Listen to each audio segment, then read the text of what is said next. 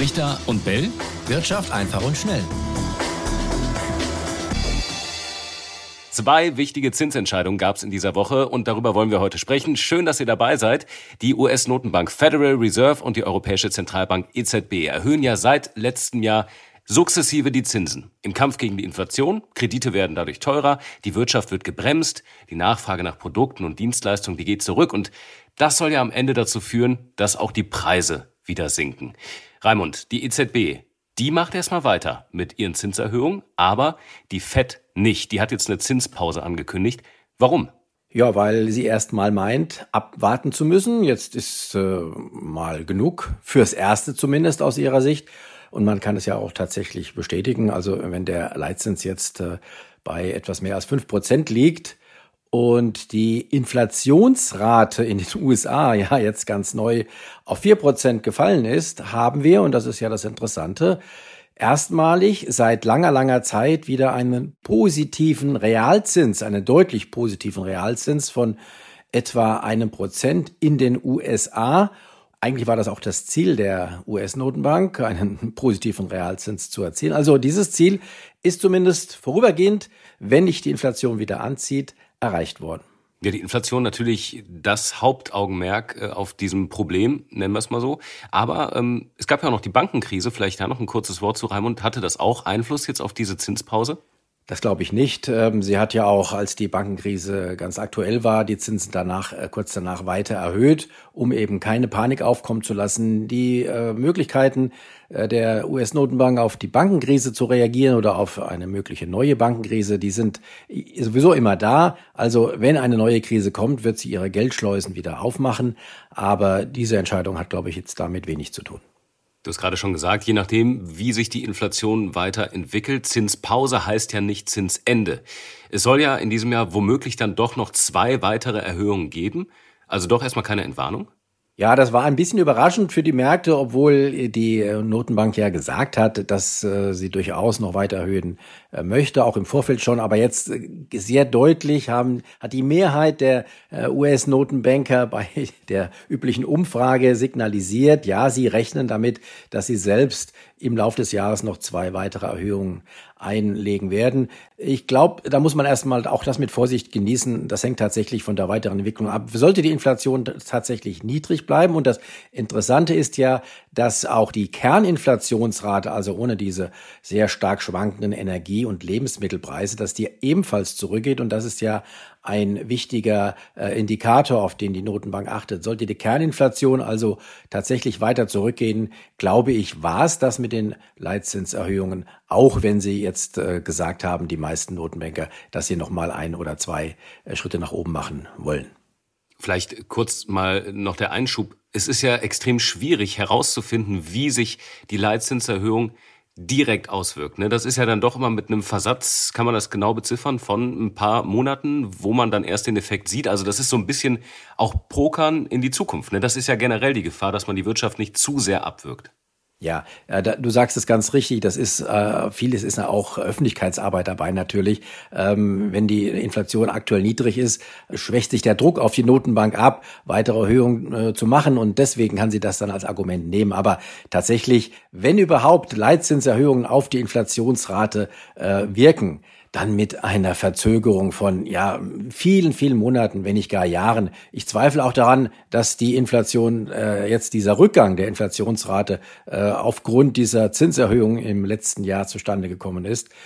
Es gibt ja ein gutes Gegenbeispiel. Ähm, Japan nämlich, da hat die Notenbank überhaupt keine Zinserhöhung gemacht. Die hatten auch eine Inflation, äh, äh, einen kräftigen Anstieg für ihre Verhältnisse, zumindest über vier Prozent. Auch da geht die Inflationsrate zurück, obwohl die Notenbank an den Zinsen nicht gedreht hat. Wie wird's da begründet? Naja, die Energiepreise sind in Japan gefallen, genauso wie bei uns und anderswo. Und deshalb sind ja auch die Inflationsraten äh, in den westlichen Ländern, USA und auch in Europa zurückgegangen. Das äh, dürfte in Japan auch der Hauptgrund gewesen sein. Ja, die Inflationsrate, du hast es gesagt, lag zuletzt bei 4,0 Prozent in den USA. Davon sind wir äh, ja noch weit entfernt in Deutschland, auch wenn die Inflation bei uns auch an Fahrt verloren hat. Die äh, Verbraucherpreise sind ja jetzt äh, zuletzt um 6,1 Prozent im Vergleich zum Vorjahr gestiegen. Das ist schon weniger, als wir das in den Monaten davor erlebt haben. Ähm, was ist jetzt also von der Erhöhung der Europäischen Zentralbank zu halten. Die hat ja am äh, Donnerstag ebenfalls jetzt nochmal eine Erhöhung angekündigt. Ja, da siehst du genau den Unterschied. Ähm, der Leitzins in Europa, äh, zumindest wenn man den Refinanzierungssatz nimmt, den Hauptrefinanzierungssatz, den nehme ich als Maßstab, der ist jetzt bei vier Prozent, ähm, während der in den USA ja der Leitzins bei über fünf Prozent ist. Und bei uns ist die Inflation noch bei sechs Prozent. Also wir haben noch deutlich negativen Realzins. Das heißt, auch für die EZB ist der Weg noch nicht vorbei. Sie könnte auch noch ein, zwei Schritte ähm, einlegen, Notenbank, also Leitzinsschritte. Ich bin gespannt. Ähm, auch sie muss ja dafür sorgen. Ich glaube nicht, dass sie will, dass der, äh, dass der Realzins positiv wird, aber sie will schon mehr äh, den, den Zins an die Inflationsrate heranführen, denke ich. Und äh, da müssen wir mal sehen. Vielleicht noch ein Schritt auf jeden Fall äh, von Seiten der EZB in diesem Jahr. Spannend war ja auch der DAX, der war ja eigentlich schon letzte Woche immer eigentlich fast gar nicht bewegt, so ein bisschen in, in der äh, hoffnungsvollen Erwartung vor diesen Entscheidungen. Aber am äh, Tag, wo die äh, Federal Reserve entschieden hat, also noch vor dieser Entscheidung, am Mittwoch, haut der einfach mal so ein neues Allzeithoch raus. Ähm, danach war dann aber auch erstmal wieder vorbei mit der Freude, oder? Wie ist, wie ist das einzuschätzen? Ja, das ist oft so, dass wenn die Märkte vor Leitzinsentscheidungen euphorisch sind oder sehr, sehr positiv, dass dann erstmal die erste Reaktion negativ ist. Auch da sollte man, glaube ich, nicht allzu viel drauf geben. Insgesamt ist es tatsächlich so, dass ja die, die Börsenkurse schön gestiegen sind, wie wir vom, am, äh, am Jahresanfang ja schon avisiert haben. Und äh, dass vor allen Dingen dieser Anstieg begleitet war durch einen sehr, sehr hohen Pessimismus. Also viele haben ja auch unsere, unserer Gäste immer wieder gesagt, Vorsicht, Vorsicht, es sind noch so viele Krisen, das ist alles nicht nachhaltig, äh, die Märkte werden fallen. Also wenn Kurse äh, an dieser Mauer auf Angst nach oben klettern, ist das immer ein gutes Zeichen. Und vor allen Dingen, wir haben es ja auch gemerkt, die Großanleger waren auch sehr vorsichtig. Äh, die Fonds, die hatten hohe Barreserven äh, gehalten, um dann vielleicht einzusteigen, wenn es mal äh, fällt an den Märkten. Aber, und das ist interessant, es gibt da eine regelmäßige Umfrage der Bank of America, unter den weltweit führenden Fondsmanagern. Und das sind eigentlich diejenigen, die auch die Märkte, Märkte bewegen und auch mal für ähm, Drehs sorgen können an den Börsen. Die haben ihre Barbestände abgebaut. Und das ist tatsächlich interessant. Also äh, die Barbestände dieser großen Fonds sind jetzt auf dem niedrigsten Stand seit Anfang 2022. Also die haben offenbar jetzt mit diesen, ähm, ja, diesen Aufschwung auf, den, auf die neuen Rekorde äh, mit finanziert, mit ihren Käufen. Und jetzt warten wir mal ab. Möglicherweise, wenn die jetzt auch optimistisch sind, ist es vielleicht tatsächlich dann Zeit für einen größeren Rücksetzer. Zumal im DAX bietet sich, ich bleibe dabei, immer an, äh, am Rekordhoch mal nicht nur länger zu pausieren, auch mal einen, einen kräftigeren äh, Rücksetzer einzulegen. Kurzes Wort noch zum Thema Banken, weil wir es schon oben angesprochen hatten. Ähm, auch in Europa gab es ja so eine kleine Bankenkrise. Die Schweizer Credit Suisse, die ist pleite und wurde von der Großbank UBS übernommen, also vom direkten Konkurrenten. Der Deal ist jetzt in dieser Woche offiziell durch.